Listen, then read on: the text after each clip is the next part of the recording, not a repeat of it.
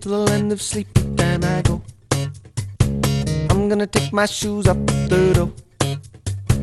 I'm gonna go where dreams like rivers flow. Oh, whoa, when the alarm goes off, I just won't know.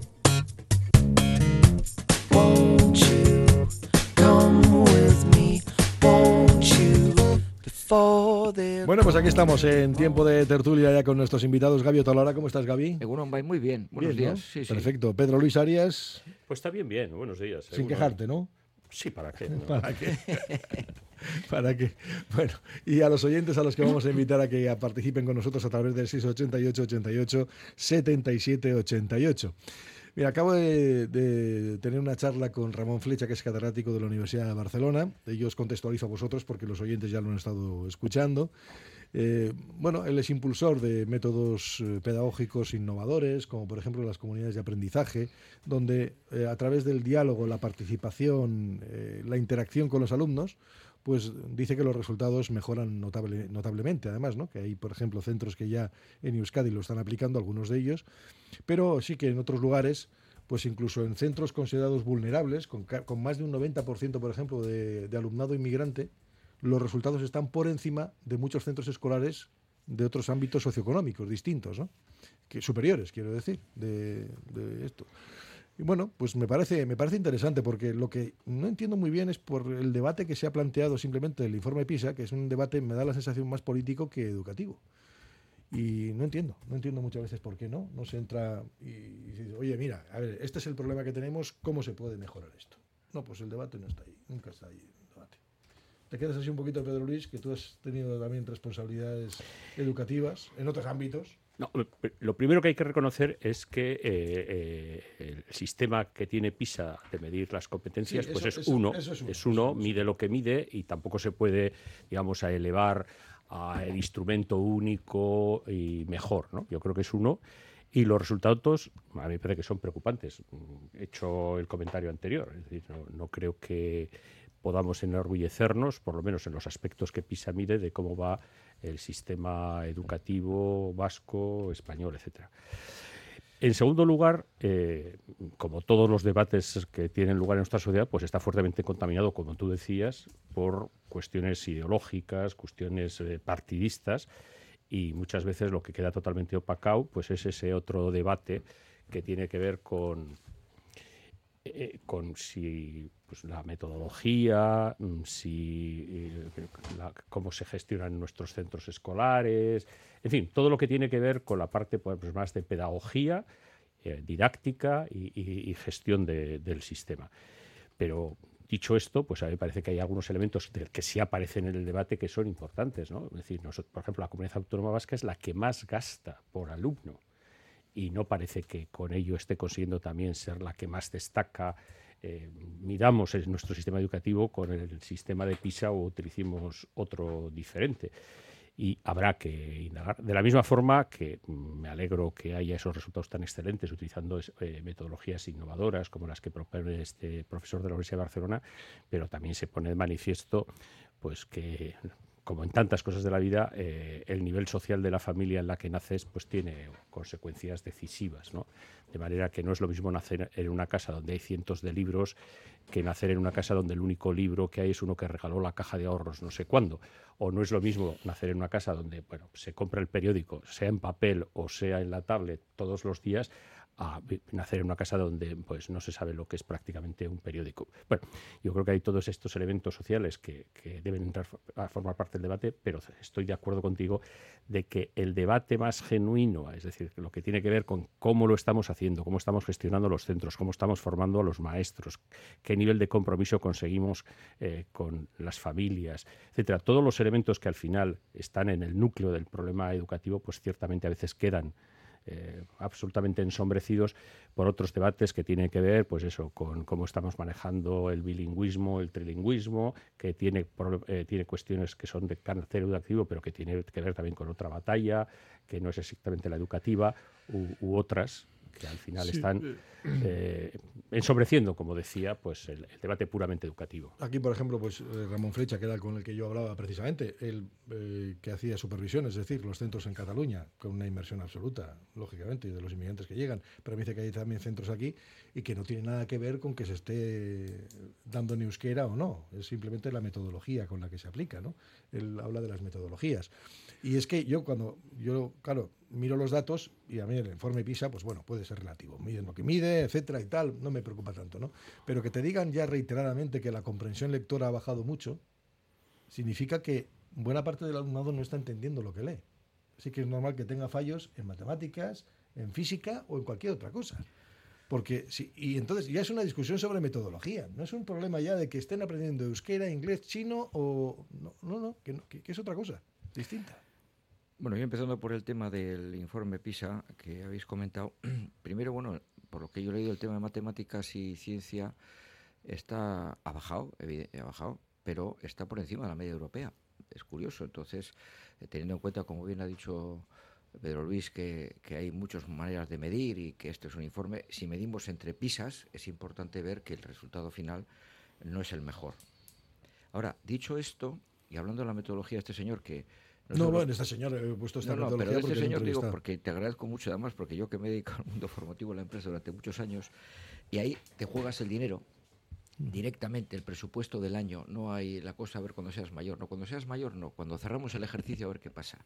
Esto que estás contando es una de las cosas que a trancas y barrancas, porque todos somos humanos y a nadie le apetece entrar en nuevas dinámicas, se hace y se hacía, es decir, tú tienes que interactuar y tú tienes que eh, el talento el llamado talento explícito, es decir, el que uno ya más o menos manifiesta y conoce, eh, tiene que compartirlo. Pero es que es la única manera que se haga lo que se llama el talento implícito, es decir, el, talento que está dentro y que solamente va a salir cuando hay una, un, humus ¿eh? colectivo donde de alguna manera eso es factible que salga. En, ese hay es contextos. Entonces yo estoy completamente de acuerdo con este señor en que de esta manera que él ha puesto o que él ha dicho, eh, se puede aprender mucho más que eh, a la manera exclusivamente tradicional. No voy a decir que los centros escolares no hagan nada de esto, no, no, no, no, seguro que lo hacen, pero es que eh, estamos siempre con la puñetera mm, dicotomía entre educación y capacitación. Vamos a ver, eh, ¿que hay que capacitar a los centros escolares para que el día de mañana tengas un futuro? Sí, pero se está hablando de educación dentro, de, de hecho las leyes hablan leyes educativas, educar a la persona integralmente. en ese contexto, lo que propone este señor, lo que tú has dicho, es que eso es sí o sí. Luego podremos entrar en otras cosas, qué materias damos, hasta dónde llegamos, eh, bueno, si leemos mucho o no, evidentemente es fundamental eso que acabas de comentar, pero el tema del contexto donde la gente tenga una, una manera de entender el trabajo relacionada, donde se gestiona precisamente el talento con gente diferente. A todo el mundo le apetece estar en una mesa de trabajo, eh, trabajando en eso que se llama, que está tan manido, trabajo en equipo, pero que para trabajar bien en equipo hace falta gente que piense diferente, que tenga diferentes sensibilidades y diferentes puntos de vista. De ahí se crea. Donde todos piensan igual, nadie crea nada. Eso, eso funciona. Eso funciona en casa, funciona en la escuela, funciona en la universidad y funciona en la empresa. Entonces, eso es algo que más que recuperar, lo que habría que hacer es potenciar es que potenciar, porque es la única manera de que los chavales salgan de una manera, eh, luego, bueno, pues los problemas que hay en casa, las situaciones durísimas, la apuesta, por ejemplo, del gobierno vasco y de otros, porque nadie se quede fuera del sistema y entonces prefiero que pasen de curso, que tengan una nota con tal de que no se queden en exclusión social. Todo eso que también influye mucho. Lo que has dicho tú, que también es una gran verdad, la gente migrante en determinados contextos funciona de maravilla. Claro, pero es que ese es el cómo famoso que acabas de comentar. Es que eh, la manera de implementar esto es más importante el cómo que el qué. Y yo creo que ahí, ahí hay una, una, una apuesta en la que estoy convencido de que si esto se puede llevar a cabo, por ejemplo, hubo experiencias aquí mismo también, ¿eh? en Vizcaya, empezaban dos profesores a dar una materia, dos profesores, a la vez, con dos asignaturas, por ejemplo, pues eh, física, química, matemáticas, física, en las cuales hay otro marco relacional donde los alumnos tienen otro marco espacial de relación y de aprendizaje. No estoy quitando el libro, todo lo contrario, no estoy quitando el esfuerzo de la memorización. No, no, yo, no, no, yo no hablo en contra de nada de lo que se ha hecho, que hay gente que sabe mucho de eso. Yo hablo del mundo de la empresa. Pero sí sé que esto que has comentado, en el que todo el mundo interrelacionadamente haga el esfuerzo de escuchar, de aprender con H intercalada, bueno, de ahí viene la famosa mayéutica socrática, ¿no? El famoso partero, o sea, que es sacar de uno mismo lo que ya tiene. Esto es una metodología, más que un volumen de cosas a aprender. Y eso luego, em, en, la, dinámica mental e intelectual de las personas, genera unas sinergias que yo creo que tendrían unos resultados mucho mejores. Y no creo que lo que se está proponiendo sea revolucionario en el sentido de caro o de... No, es, transformador. Sí, no, no, yo lo, yo lo que me extraña muchas veces, y que igual resulta que estoy equivocado y voy a todos los lugares y dice, no, no, es que cada vez que tenemos estamos dándole vueltas a todo. Tengo la, tengo la sensación de que no, que vamos funcionando por dinámicas ¿no? Eh, Pedro Luis en la gran mayoría de los casos. Y no, y no cambiamos las metodologías, las formas de hacer. Yo creo que, es decir, eh, yo creo que tenemos problemas. ¿eh? Y a mí el que has citado tú de la comprensión lectora me parece importante, porque mm, es evidente. Se lee poco. Es, es, evidente que nuestro cerebro utiliza el lenguaje para pensar. Y entonces, evidentemente, no desarrolla el mismo talento, no tiene las mismas capacidades comunicativas, no acaba siendo igual de creativo una persona que tiene un léxico de 500 palabras que una persona que tiene un léxico de 5.000. 5.000 palabras te permiten un pensamiento mucho más sofisticado y por tanto depurado, más, depurado, más detallado, más matizado que bueno, pues luego están tus características personales, pero al final la genética siempre juega un papel, la familia, etcétera. Pero al final, eh, yo en esto no quiero quitar eh, ninguna importancia. Pero mi experiencia es doble. Por una parte, si fuera verdad eh, todo esto que decimos de que eh, los, de, los anteriores a mí eh, sabían muchísimo más que lo que saben los de ahora. No, no he dicho eso tampoco. No, no. Entonces, eh, eh, en esa dinámica de que cada vez que ha habido un cambio de plan de estudios, siempre se decía que para plan de estudios el que estudié yo, no el que se estudia ahora, pues para estas alturas las cifras en PISA tendrían que salir 0, 0, 0, 0 por esa, ese discurso. ¿no? Y luego yo creo que en este momento nuestros jóvenes ciertamente tienen algunas competencias bastante menos desarrolladas de las que nosotros tuvimos, pero tienen otras competencias muy desarrolladas que no sé si se están midiendo porque el propio sistema de medición no es el adecuado. Es decir, es verdad que quizá con el lenguaje hablado son bastante menos competentes de lo que somos nosotros, pero con el tema de la imagen, el espacio, esos otros lenguajes eh, que también son simbólicos, eh, audiovisuales, etcétera, me temo que si eso se midiera y se hubiese podido medir en nuestra época, nos ganarían por goleada. Con lo cual quiero decir que ellos también son hijos de su tiempo y por tanto tienen unas capacidades muy desarrolladas en relación con las herramientas que han manejado muy habitualmente y tienen bastante menos desarrolladas aquellas otras herramientas que de alguna forma, pues las modas, el desarrollo tecnológico, etcétera, han por lo menos parcialmente arrinconado. Y algunas cosas de estas que se han arrinconado pues son preocupantes, ya lo decía con el tema del, del lenguaje, ¿no? Pero también diríamos, mm, por poner otro ejemplo, eh, hagamos una prueba de cuántos jóvenes de una cierta edad tienen un nivel en una lengua extranjera relativamente aceptable y cuántos tenían ese nivel hace 20, 30, 40 años y descubrimos que también en el dominio de otra lengua extranjera se ha producido un avance muy importante. Por tanto, yo creo que la realidad está hecha de, grises, ¿verdad? De, temas en los que hemos mejorado, temas en los que hemos empeorado, y luego pues está toda esa discusión de si pues es bueno que en el mismo aula esté todo el mundo, desde la persona que tiene graves dificultades de aprendizaje, pues por problemas genéticos o por problemas de un accidente o lo que sea, y, las personas más brillantes, si las clases de refuerzo son suficientes, si el nivel de personalización de la enseñanza está alcanzando los niveles eh, deseables, si cuando nos llega a mitad de curso un inmigrante que incluso a veces desconoce la lengua, tenemos las herramientas adecuadas para que su proceso de integración eh, sea lo más rápido, eficiente, pero también que tenga el menor impacto posible en el resto de los compañeros. En fin, todos estos debates que me parece que son relevantes, que me parece que en alguna medida se están dando y que eh, deben tener en cuenta además que el profesorado no se digitaliza de un curso para otro, eh, como tampoco se euskaldunizó de un día para otro. Mm, quiere decir que luego hay cambios que necesitan un ritmo y a veces pues incluso un cambio de generación. Yo creo que los maestros que están saliendo en este momento de las escuelas de magisterio o, los profesores que están saliendo del máster este de enseñanza secundaria, pues probablemente tienen unas habilidades que son sustancialmente distintas y más adecuadas para la realidad actual que los que tuvieron cuando acabaron sus estudios pues hace 30 años.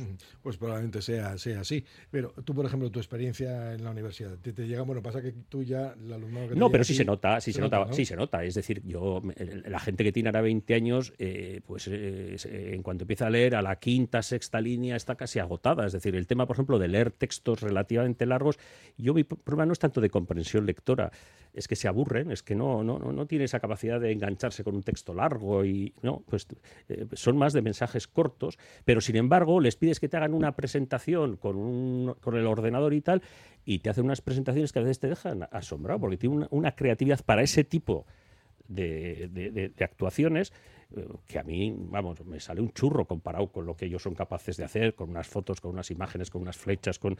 Bueno, pues, sí, eh, lo uno y lo otro saben menos cosas en el nivel de contenidos, ¿sí? Pero, mm, sin embargo, por ejemplo, pues mm, eh, han viajado más, eh, conocen más idiomas, eh, evidentemente son nativos digitales. Bueno, es, un conjunto donde hay cosas en las que pues destacan y otras pues en las que ciertamente pues se ha producido un cierto retroceso que, bueno, pues yo creo que nos debe preocupar. Pero teniendo en cuenta que también está el otro, no, no solamente lo que ha retrocedido, hay otras cosas en las que son mejores y más competentes que nosotros. Bueno, pues esto es, hemos entrado por ahí, ¿no? lógicamente cuando hablaba yo con Ramón esta mañana, Ramón Flecha, pues hacía referencia a eso, a que hay que fomentar la participación, el diálogo, hacer pequeñas comunidades dentro de las propias aulas para que, bueno, pues pueda llegar mucha más interacción. Eso es la fórmula en la metodología. es una labor pedagógica 100%. Sí, y que luego lo, luego lo han aplicado también, y algunos centros aquí lo han hecho también, ¿no? Que es lo que él llamaba, por ejemplo, lo del Club de los Valientes, ¿no? De los y las valientes que es eh, destacar algunos alumnos, por ejemplo, que sean una especie de defensores de otros compañeros y compañeras, pues que estén en dificultades dentro del propio centro. Y con eso, pues, eh, por ejemplo, dice que donde se aplica, al principio son pocos, luego van sumándose, van sumándose, casi casi porque por contagio y que acaban, por ejemplo, con el bullying o que acaban con las violencias en, las, en los centros escolares. Eso, por ejemplo, en algunas multinacionales ya se hace, es decir, coges una persona y dice, pero fíjate el lenguaje, usted tiene buenos resultados, ¿por qué? Vamos a ver por qué tiene usted buenos resultados y efectivamente cuando se ve por qué tiene buenos resultados y si se ve que es algo novedoso o algo diferente, se le pone en disposición de que vaya a otros centros u otros lugares del propio eh, centro de trabajo para contar la experiencia del por qué. Y ahí hay cosas que son transversales dirás, bueno, pero oiga, pero que no, no, tiene nada que ver esta zona con esta, no, no, pero sí tiene que ver con la manera de entender el, el aprendizaje o el desarrollo. Y eso funciona, funciona porque además, como vuelvo a repetir al principio, tienes la espada de Damocles de los resultados eh, que están ahí y no son resultados a 15 años o a 10, son resultados a, los meses que te quedan hasta que a, a, cerrar el ejercicio. el ejercicio. Bueno, eh, cuéntanos, Iker, ¿hay alguna novedad por ahí? Sí, están llegando mensajes en torno a este tema. Por ejemplo, nos dicen cómo es posible que con estos datos del informe PISA estos mismos estudiantes aprueben en ratios superiores al 90% las pruebas de acceso a la universidad. También nos dicen que parece que acaban de descubrir la pólvora. Hace ya muchos años se experimentó en una universidad que el profesor empezó a dedicar más atención a los alumnos con peores calificaciones respecto a los que mejor notas sacaban y al cabo de un tiempo se vio que los alumnos que estaban con peores resultados mejoraron y los que digamos eran más listos empeoraron sus calificaciones, con lo cual dejó claramente en evidencia que si un profesor te presta atención y motivación, tus resultados son excelentes. También nos dicen que el resultado final no es el mejor. No, no, es lamentable, así de claro, lamentable. Empecemos a decir las cosas como son, nos dice otro oyente. También nos dicen que el nivel eh, del, del profesorado en general es un poco bajo y que el equipo suma y crea en todos los lugares. Y por último nos dicen que algún contertulio se ha olvidado de que la educación es más que ser hábiles en el ordenador, es enseñar a vivir con uno mismo y con los demás, a pesar de los pesares, póngase aquí las dificultades de lo que sea, ya sea personal, social o político. Todo, va unido, ¿eh? Al final todo, todo va en paquete. Pero sí, sí, hemos hablado de la educación y la capacitación, que son diferentes. Hacemos un pequeño paréntesis y continuamos. Radio Popular R. Ratia, 100.4 FM y 900 onda media. Estas navidades regala descanso, regala salud, regala Suite Deluxe. Piensa en tus seres queridos, tus padres, tus hijos, tus familiares más cercanos, pero también piensa en ti, porque tu salud y la de los tuyos es lo que importa. Estas navidades regala descanso, regala salud, regala Suite Deluxe. Suite Deluxe, cambiamos tu cama. Mejoramos tu vida. En Óptica Lázaro esta Navidad también queremos celebrarla contigo y te proponemos ideas para regalar o regalarte, como tu segundo par de lentes progresivas o monofocales gratis. Y además le sumamos nuestro cheque regalo por nuestro 37 cumpleaños. Óptica Lázaro, tu centro médico optometrista en Madrid 8 Basauri, Sorionac. ¿Cómo regalamos en Bilbao? ¿Una cosa y no saber si vas a acertar? No, no. Mejor algo de ropa, unas gafas, un libro, un masajito, una comida con la cuadrilla, un regalo todo Bilbao. Tarjeta regalo para comprar en establecimientos de Bilbao. Me encanta. Cómprala en bilbaodenda.eus. La Navidad es época de dulces y artesanos productos elaborados con dedicación e ilusión por nuestros maestros pasteleros. La calidad y tradición son nuestra seña de identidad. El gremio de pastelería de Vizcaya te desea dulces y exquisitos momentos navideños. Gabón Surionchuac. Descubre Virica Garden en el pulmón de Baracaldo, en el Regato, en Euskaritza Galea 20. Abierto de jueves a domingo, de 5 de la tarde a 2 de la mañana. Especialidades en cachopo, sarteneco, hamburguesas y salchipapas. Además, disfruta de música con DJ y sorpresas para una experiencia única. También ofrecemos fiestas personalizadas. Ascensores Lezama, instalación y mantenimiento en todas las marcas. Suba con nosotros. En la primera planta la calidad, en la segunda el mejor servicio, en la tercera precios competitivos, en la cuarta soluciones para adaptarse al espacio o bajar a cota cero su ascensor. Y la parada perfecta en nuestra web, ascensoreslezama.com. ¿Sientes que no llegas a todo? ¿Gestionas tú mismo las redes sociales de tu empresa pero te surgen dudas acerca de por qué no te están funcionando? Te ofrecemos asesoramiento y monitorización personalizada. Asesoría digital 686 741 481. Movex Clinics Bilbao, líder en tecnología de rehabilitación, pone a tu disposición un equipo humano único, experto en neurorehabilitación robótica que utiliza los exoesqueletos de Cogoa para cambiar vidas. Infórmate en el 613 00 44 36 y en movexbilbao.com. Los centros multidisciplinares IMSICO ofrecen un apoyo integral para todas las edades con sus prestigiosos logopedas, pedagogos, psicólogos o fisioterapeutas. Primera consulta gratuita y descuentos especiales. Pida cita llamando al 673-764-192. Centros IMSICO profesionales pensando en ti.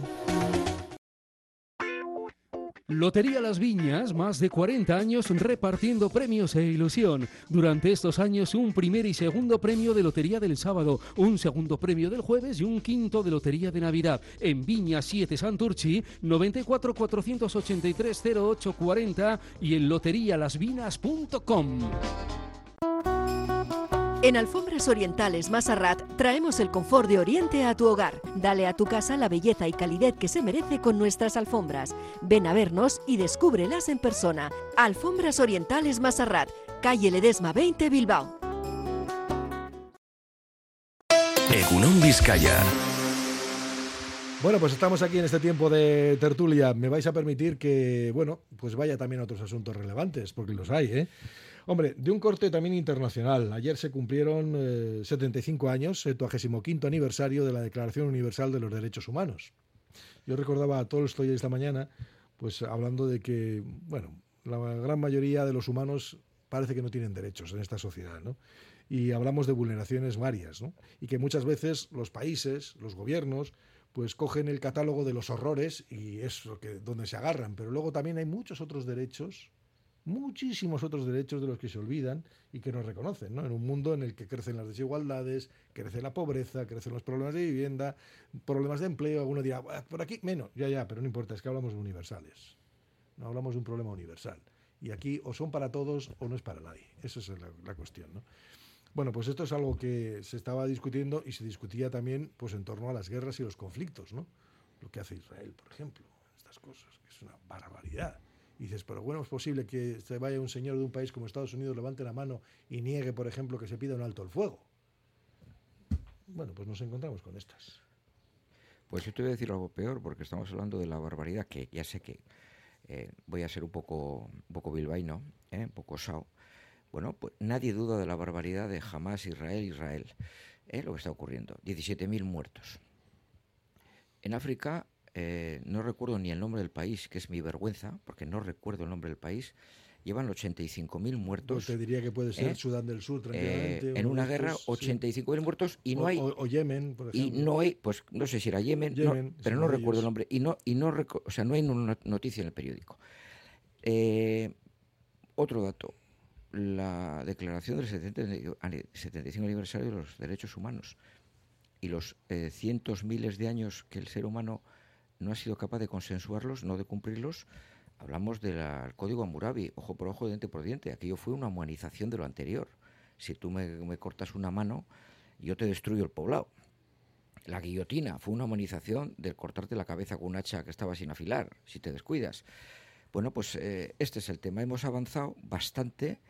Hubo doscientos y pico países que firmaron la declaración, por lo menos públicamente se reconoció.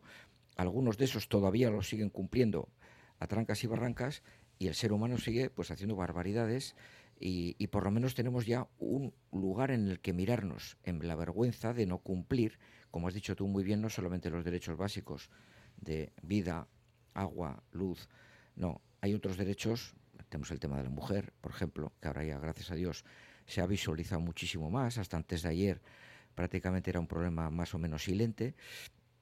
Bueno, pues tenemos que vivir con la esperanza de que esto irá a mejor, como ha ido mejor en la historia, y con la vergüenza de que no es ni en absoluto suficiente, ni muchísimo menos. En absoluto suficiente, por supuesto. Pero mm, es un problema mundial en el que los humanos, pues en cuanto nos ponemos un poquito eh, contrarios a lo que hace el de enfrente, pues hemos llegado a estas aberraciones. Creo que es el día o el momento en el cual deberíamos de practicar un poco la humildad, reconocer pues que somos así y que tenemos un largo camino, que somos así no para quedarnos así, sino que somos así y que tenemos la otra parte. Hay una experiencia extraordinaria en Israel. Hay un pueblecito, que no recuerdo tampoco el nombre, porque no pensaba que íbamos a hablar de esto, en el cual viven palestinos e israelíes juntos, ¿eh? Eh, respetándose.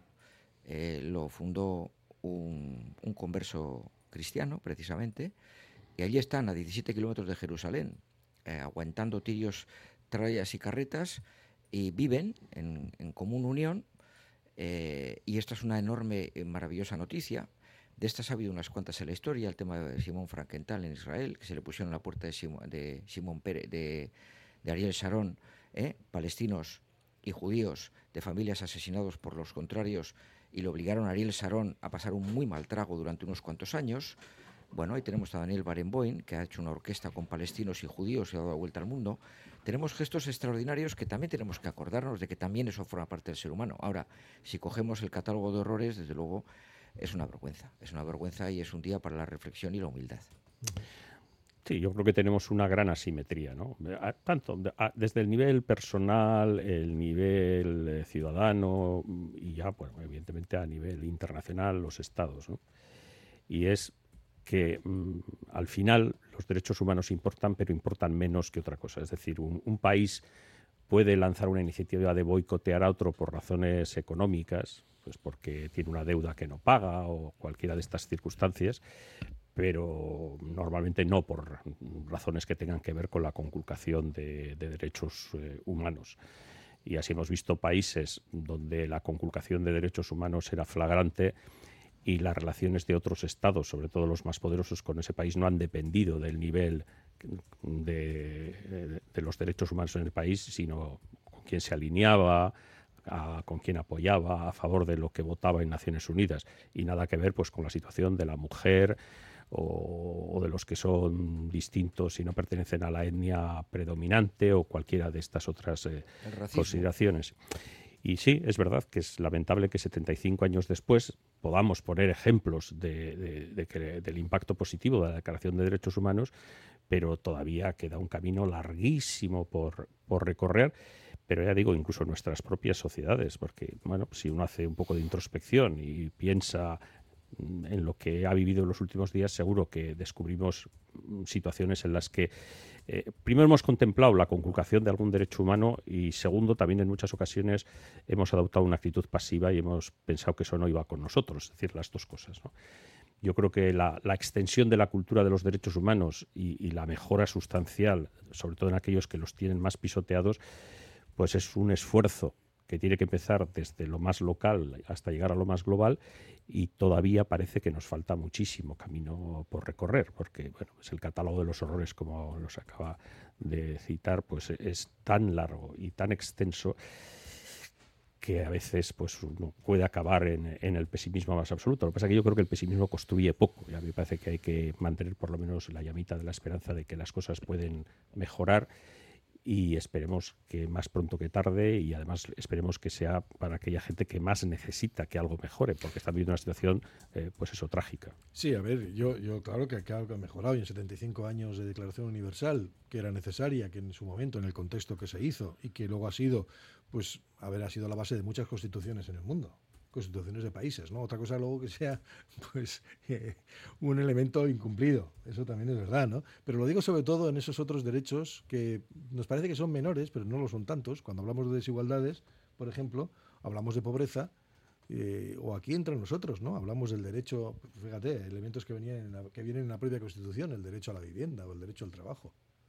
Ya, pero es que también viene, no solamente que tenemos derecho, viene que se tienen que poner todos los medios para que ese derecho pueda, pueda haberse eh, cumplido. Incluso en Euskadi es un derecho subjetivo, que ya está aprobado en el Parlamento, nada menos. ¿Y esto qué significa? Pues que no podrías dejar a nadie que tenga, que tenga la necesidad de una casa, le tengas que dejar fuera de juego. Y si no se cumple, estás incumpliendo algo fundamental. Aquí estás incumpliendo una ley en Euskadi, porque es un derecho subjetivo. O sea, que son cosas que a mí muchas veces me, me llaman la atención. Digo porque vivimos en una comodidad, ¿eh? porque ya sé que contra la pena de muerte, todo el mundo levanta la mano, bueno, la gran mayoría, ¿no? Hay, mundo, hay gente que no.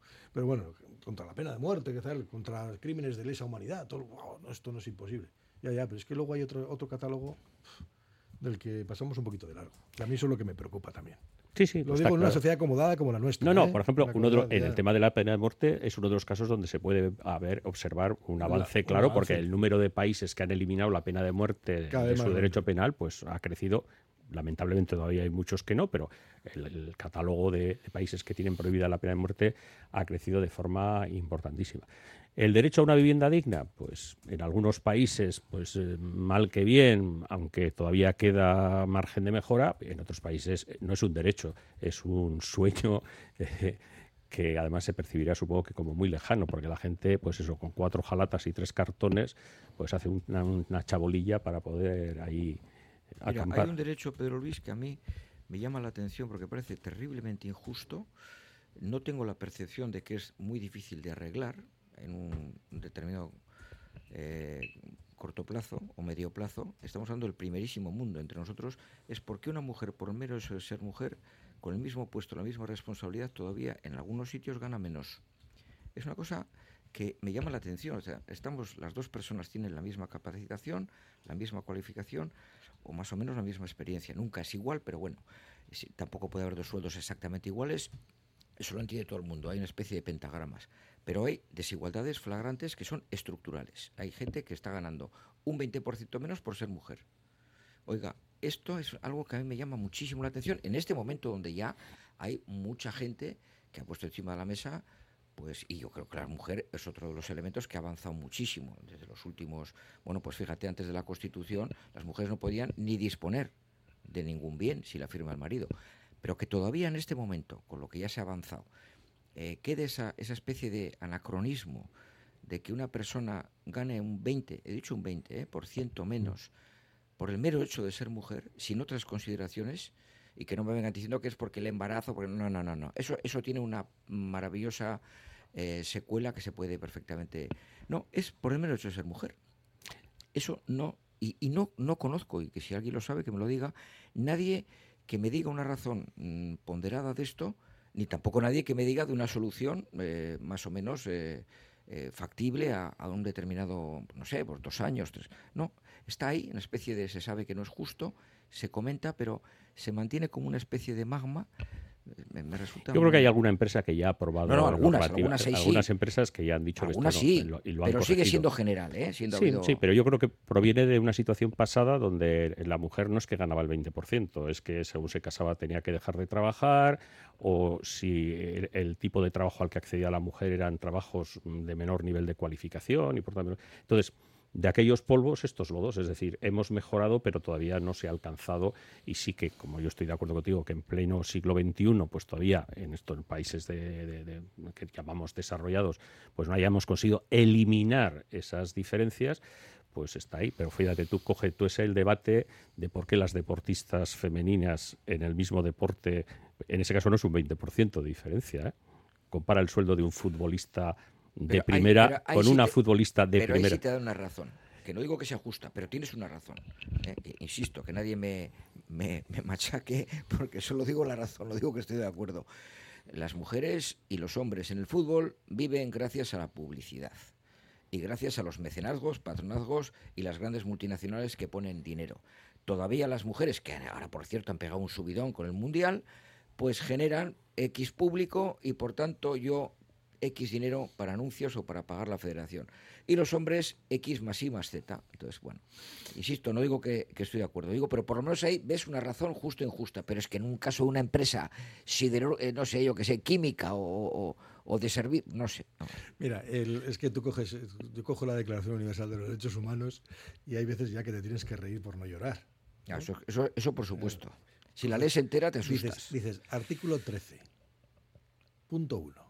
Toda persona tiene derecho a circular libremente y a elegir su residencia en el territorio de un Estado. Toda persona tiene derecho a salir de cualquier país, incluso del propio, y a regresar a su país. Por ejemplo, los inmigrantes. O sea, ahora, ¿Qué ocurre? Que no, porque las fronteras son soberanas, tal, ya, no- ya empezamos a buscar es justificaciones. No, porque hay que organizar. porque, Hay que organizar, hay que hacer no sé si qué. vienen todos a la El vez, primer pues, ministro pero- inglés te diría que en África Ya, está ya, mejor. Pero, pero esta, dec- esta declaración está firmada, ¿eh? Sí, sí, sí, sí. Esta está firmada. Y por Gran Bueno, pero Y de- aquí, y aquí no vienen contextualizaciones. Ya, pero tú sabes precisamente que una de las, de las reivindicaciones del sector más derechista de los Tories, de los conservadores respecto al primer ministro, es precisamente que se salga de la organización que a nivel de Europa de alguna forma controla el avance de la aplicación de la Declaración de Derechos Humanos. Es No decir, tienen legalizado el irse a Zambia todavía, ¿eh? O a ese No, Ruanda, Ruanda, Ruanda. Ruanda no, no lo tiene legalizado, tiene que hacer los papeles. Un hay convenio, que- un convenio. hay que- pero ese convenio lo han tenido que rectificar porque el primero no coló. Sí, sí. Pero bueno, quiero decir que, que en, el, en el Partido Conservador hay un sector que quiere salirse de esa dinámica, que quiere que no, no, pues para entrar en Gran Bretaña entrará quien nosotros digamos, con cuentagotas, etcétera, etcétera. Justamente lo contrario a la filosofía de la Claro, declaración. yo, yo te planteo, o sea, tú dices artículo 13 y firmado por todos, ah, no, no, los derechos humanos, ¿cómo no vamos a firmarlos? Ya, Con- ¿y qué conservador, pasa? Conservador, como dijo ¿Qué hacemos? Antonio Machado, conservador sí, pero no de sarna. Bueno, eh, Iker, cuéntanos, ¿qué es lo que dicen los oyentes? Nos están llegando mensajes respecto al tema de, de la igualdad ¿no? en los puestos de trabajo. Nos dice un oyente, ¿cómo van a ganar igual un equipo de fútbol de primera de mujeres que son goleadas por un equipo de cadetes masculinos? Es lo que nos dice un oyente. Bueno, yo no, ya no diría tanto. Pero bueno, Nos dicen también, hablando del derecho a la vivienda, el ejemplo más especulativo es que en Deusto van a construir pisos millonarios en una rotonda que obliga a todos los vehículos que salgan o entren en el barrio a dar una vuelta por la ribera que provocan atascos. También respecto al tema de la igualdad, mi- mira por ejemplo el campo del Huelva femenino, a ver cómo está de vacío. Ahora sí tienen que ganar, a ver si tienen que ganar como los chicos del Huelva. Eh, también nos dicen asunto Palestina e Israel, la responsabilidad culpa del abuso de Israel, del terrorismo de Hamas o el de las bombas de Israel es del resto del mundo, es lo que nos dicen otros oyentes. bueno, pues hacemos un paréntesis y continuamos. Radio Popular, Herri Ratia.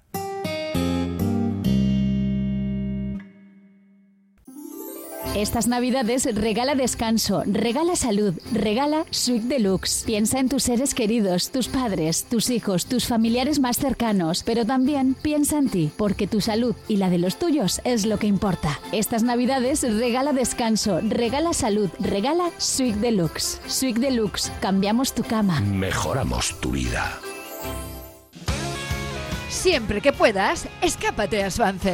Preciosa villa marinera cerca de Santander y de las cuevas de Altamira. Sus bellos acantilados, sus playas, el puerto, sus rutas y su rica gastronomía te invitan a disfrutar. Visita Suances, municipio sobresaliente. Gobierno de Cantabria, Cantabria Infinita. Cada vez tengo más visitas en la web. Ayer me entró el primer pedido por Instagram. Ahora tengo ordenada mi base de datos de clientes y puedo enviarles mis ofertas. He conseguido salir en los primeros puestos de Google. He averiguado por qué apenas tenía ventas en mi web y ya me lo han arreglado. Euscommerce, el programa de transformación digital del Departamento de Turismo, Comercio y Consumo del Gobierno Vasco, gestionado por las cámaras de comercio vascas. Bilbao tiene de todo. Bar Serapio. Tradición desde 1932 en el Alto de Enecuri. Inicia tu día con nuestro café y pinchos matutinos. Y descubre nuestras especialidades. Cabrito asado y menú chuleta. Experimenta la auténtica herencia gastronómica de tercera generación. Te esperamos para que disfrutes de la historia y los sabores únicos de Bar Serapio. Simpática y gentil. BBK Sasoico, espacio activo y participativo de BBK para personas mayores, presenta su nueva oferta. Desde octubre, programas y sesiones enfocados al bienestar físico, salud, seguridad, empoderamiento, entretenimiento o cultura. Si eres mayor de 55 años, puedes inscribirte a todas las actividades en la web bbk.eus o en el centro BBK Sasoico. Conocer técnicas básicas de primeros auxilios como la reanimación cardiopulmonar, uso de desfibrilador, maniobra Heinrich contra atragantamientos o reconocimiento de un ictus también ayuda a salvar vidas. Por eso, en la Escuela de Formación de la DIA organizamos cursos y talleres gratuitos abiertos a toda la ciudadanía. Apúntate en nuestra web dia.eus. Todos somos la DIA. Hola amantes de los gatos. En el Cat Café Bilbao disfrutas de un picoteo delicioso y apoyas a nuestra protectora. Ven a relajarte, a jugar con nuestros meninos y lo mejor de todo, puedes llevar a casa a un mejor amigo adoptando a uno de nuestros gatitos. Cat Café Bilbao, donde el amor por los gatos se mezcla con el mejor café. Te esperamos junto al ayuntamiento, calle Cristo 5. Ya no encuentro trufas en el centro. Pero tú las que buscas son las mejores, las únicas. Lo que quieres son las trufas de Goya, en el centro de Bilbao, Colón de la Errategui 27. Las trufas de Goya, las de siempre, el placer de siempre. Yo voy a por los vasquitos, las nesquitas y el turrón. Me gusta hasta la caja. El lugar más dulce de Bilbao, confituras Goya desde 1886.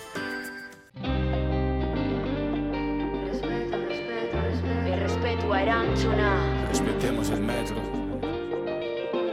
Si vienes al metro te pido respeto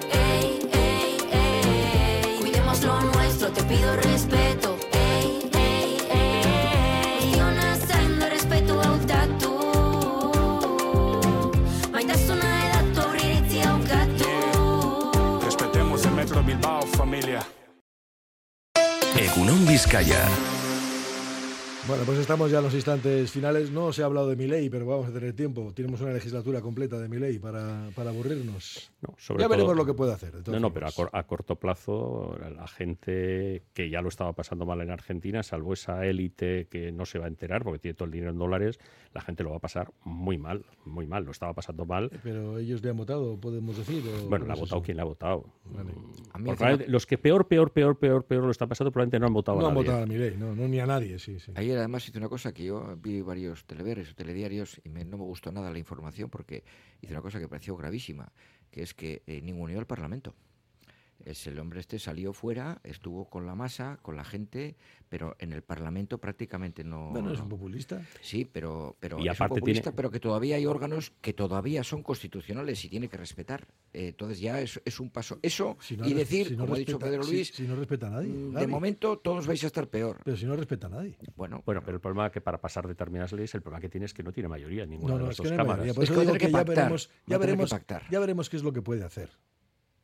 Pues lo que le diga el gran padre blanco. Ha metido, ha metido en el gobierno a sus adversarios más directos, a los que ha puesto a bajar de un burro, que ya vemos que se dejan comprar fácilmente por un puesto.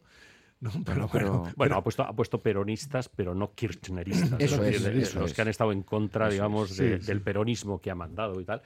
Pero lo tiene muy difícil. Lo tiene muy difícil, primero por todos los temas de- del propio Parlamento argentino, que está, no tiene mayoría, pero luego también está toda la coyuntura luego lo internacional. que ha dicho, decir, que la deuda que, que- tiene, pues al final Que va a dolarizar el país, eso, es bueno, decir, que, que al final desde, desde el Banco Mundial, desde el Fondo Monetario Internacional, desde todas estas estructuras se lo pueden poner muy difícil, difícil, no tan Esos son los que difícil. van a tener que decir al Y- final. Claro, y entonces ahí pues, pues, va a tener que plegarse pues a lo que le digan, mm, por mucho que luego haga soflamas de patriotismo y de, argentinidad. Sí, y luego podrá llamar pelotudos a todos los que quiera y no sé cuántas cosas más, o llamarles no sé qué barbaridades, que es lo que dice él. que Al ha Papa. Francisco le pidió perdón. Le, pedi- le preguntaron, ¿ha pedido? Sí, Pero- en privado, pero le pedí perdón porque le dijo una, una cantidad de barbaridades. Pero porque este, porque no, es un- no, no, este hombre no funciona. No, por no los funciona bien. Su hermana es la que parece que funciona. Pues A mí me preocupa mucho pero tiene lo bastante, que dice. Pero tiene bastante precio con Groucho Marx en ese sentido, sí, ¿no? Es decir, estas son, estos son mis ideas y si no le gustan tengo otras. Tengo otras, no pasa nada. Pues a ver si es verdad que tiene otras. No, no, de, to- de todas formas, lo que pretende hacer es una barbaridad. O sea, lo que a mí, a mí me parecía una barbaridad ya de entrada. Pero bueno, oye, veremos a ver qué es lo que Pero le han puede al votado, final hacer. Le han votado desde Trump. Viene la gente diciendo, voy a hacer barbaridades. Bueno, y te también, votan. pero es que Sí también pero, es que los al Donald anteri- Trump. sí, pero es que los anteriores también han hecho barbaridades, porque claro, Sí. el 40% de la población en situación de pobreza no lo ha hecho él, No, eso, no, eso eso lo hereda. claro. Y la inflación que hay bruta. Aquí estamos con el 4% angustiados y ahí están con el 300, 140. sí, Con 150, 200. pero que Sí, se puede disparar. Pero, la corrupción es una barbaridad. Sí, terrible. Allí todo el mundo ha metido mano en, el- en la caja y no ha pasado nada. Y siguen metiendo mano. Pues es que es una barbaridad. Bueno, lo de la señora esta y Kirchner, esto, eso, eso es un disparate. pero eso toda la vida. Pero dime tú, ¿a quién, en- quién en Argentina no ha robado? Claro, lo único que te dicen es, no, es que encima de algunos dicen, este lava, lava la dictadura. Es que la dictadura lo único que eran criminales y corruptos además. Sí, y ahí se ha estado lavando durante mucho tiempo todo este asunto. Bueno, pero ya tendremos tiempo de discutir. Pedro Luis Arias y Gabio Talora, que tengáis un buen día, una buena jornada. Igualmente. Cerramos con Arnoya Rehabilitación y ahora Juanma Jubera nos traerá la última hora. Nosotros mañana volveremos, como siempre, aquí en este Gurón Vizcaya a partir de las 6 de la mañana. Viararte, sed felices o intentadlo. Agur. Agur, agur. Arnoya cuenta con un equipo de profesionales especializado con más de 25 años de experiencia en la rehabilitación de pavimentos para la industria, construcción, obra pública o particulares. Arnoya, con soluciones óptimas para pavimentos deteriorados, problemas de impermeabilizaciones. Más información en arnoyasl.com.